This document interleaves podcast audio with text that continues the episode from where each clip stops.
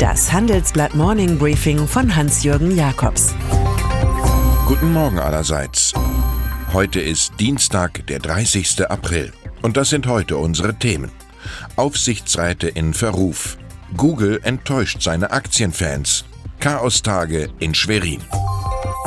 Aufsichtsräte. Als unabhängige Wächter über Vorstandschef sind sie in börsennotierten Firmen fest eingeplant, als Gegenmächte zu womöglich egomanischen CEOs.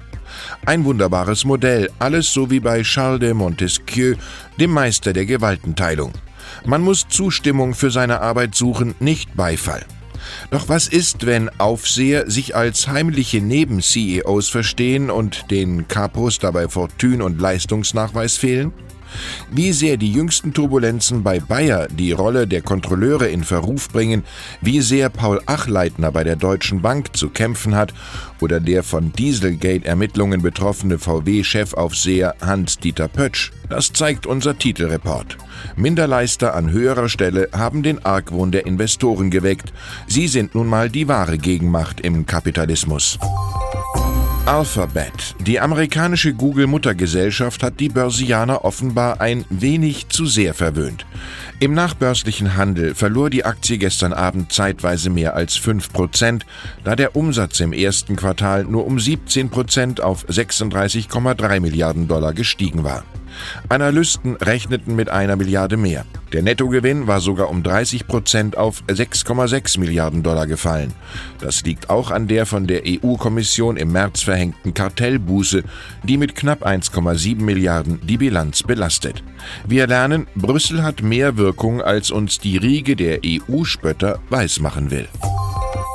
Europa macht Tempo bei der Suche nach neuem Spitzenpersonal. Schon für den 28. Mai, also nur zwei Tage nach der Europawahl, ist nach unseren Informationen ein Sondergipfel in Planung. Hier sollen erste Entscheidungen für den regulären EU-Gipfel im Juni vorbereitet werden. Grund für die Eile, 2019 werden so viele Posten wie nie zuvor in einem Jahr vakant. Frankreichs Präsident Emmanuel Macron will in dieser Lage, dass im Sommer zunächst nur Kommissionspräsident, EU-Außenbeauftragter und Parlamentspräsident bestimmt werden. Die Chefs der Europäischen Zentralbank und des Europäischen Rats sollen später im Herbst gekürt werden. CSU-Spitzenkandidat Manfred Weber muss noch durch manche Mühle, sollte er wirklich Nummer eins in Brüssel werden. Die Geiz ist geil, ich bin doch nicht blöd Glanzzeiten sind lange vorbei bei Mediamarkt und Saturn. Die Online-Welle hat die beiden Handelsfirmen voll erwischt. Nun ruft die übergeordnete börsennotierte Dachgesellschaft Seconomy eine Rosskur aus. 500 Stellen sollen nach Informationen meines Kollegen Joachim Hofer wegfallen. CEO Jörn Werner, neu im Amt, will die Kosten um bis zu 130 Millionen Euro im Jahr senken. Im Zuge der Sanierung scheitert der Spotify-Rivale Juke, dem größere Bekanntheit nicht vergönnt war, das Geschäft zur Vermarktung von Kundendaten stoppt. Zur Disposition stehen die Shopping-Plattform iBoot und die E-Commerce-Beteiligung Flip4New. Auf dem Prüfstand stehen auch die Reparaturfähigkeiten des Vorstandschefs, der sich schon mal bei der Werkstätte ATU erfolgreich ins Zeug gelegt hat. Manuela Schwesig Sie gehört zu den wenig verbliebenen Hoffnungsfiguren der SPD. Doch die Ministerpräsidentin von Mecklenburg-Vorpommern rückt nun ins Zentrum eines heftigen Führungsstreits. Finanzminister und Parteifreund Matthias Brotkorb trat wutentbrannt zurück. Das Vertrauen habe zum Schluss auf beiden Seiten gefehlt, teilt er mit. Anlass war die gegen seinen Willen durchgedrückte Ernennung von Finanzstaatssekretär Heiko Goye, einem alten Fahrensmann von Schwesig, der nun sogar im Zuge der Schweriner Chaostage zum Chef der Staatskanzlei aufsteigt.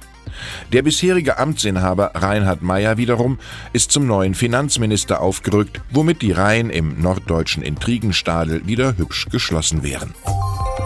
Hidden Champions sind überall im Land. Sie sind die Stärke des Standorts. Auch das Münsterland spielt hier eine starke Rolle, wie sich bei unserem Kamingespräch in Münster in drei Wochen am 20. Mai zeigen wird. Meine Kollegin Anja Müller redet dann mit Unternehmer Frank Münstermann, Hypo-Vereinsbank-Vorstand Markus Bäumer sowie den Tech-Unternehmern Henrik Flieger und Professor Rainer Kurzhals über Innovation, Mittelstand und digitale Revolution. Drei Karten halte ich für Sie bereit. Schreiben Sie mir an jakobs at morningbriefing.de. Und dann ist da noch Woodstock 50, das mit Werf geplante Jubiläumsfestival, alles in leuchtender Erinnerung an Love, Peace und Happiness. Im Schlamm von Bethel im Norden von New York damals im August 1969, als 400.000 Hippies drei Tage lang Konzerten lauschten. Wie einst war jetzt wieder die Band Santana für das Revival im Ort Watkins Glen eingeplant, neben Akteuren wie Miley Cyrus oder Jay-Z. Doch weil die Sicherheit für kalkulierte 100.000 Besucher nicht zu garantieren war, sei die Sache abgesagt. Das teilte jetzt der Werbekonzern Dentsu Aegis Network aus dem Kreis der Investoren mit. Mit dem Event fallen Millionen Einnahmen aus. Trost spendet Joan Bass aus dem Original Woodstock-Konzert We Shall Overcome. Ich wünsche Ihnen einen produktiven Tag. Es grüßt Sie herzlich Hans-Jürgen Jakobs.